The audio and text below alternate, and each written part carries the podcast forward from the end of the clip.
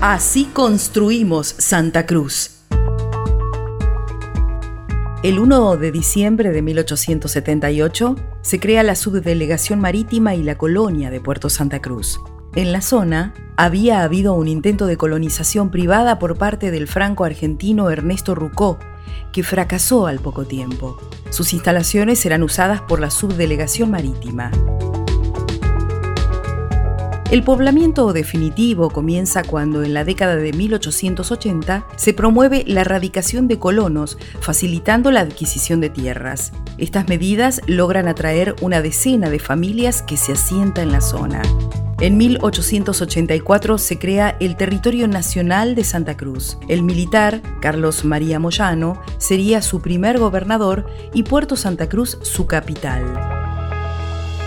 Moyano viajaría varias veces a las Malvinas, de donde conseguiría atraer inmigrantes para aumentar la población del territorio.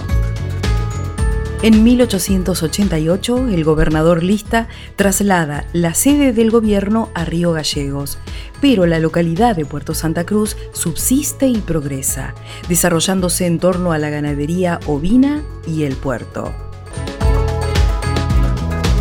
Basado en el Gran Libro de Santa Cruz.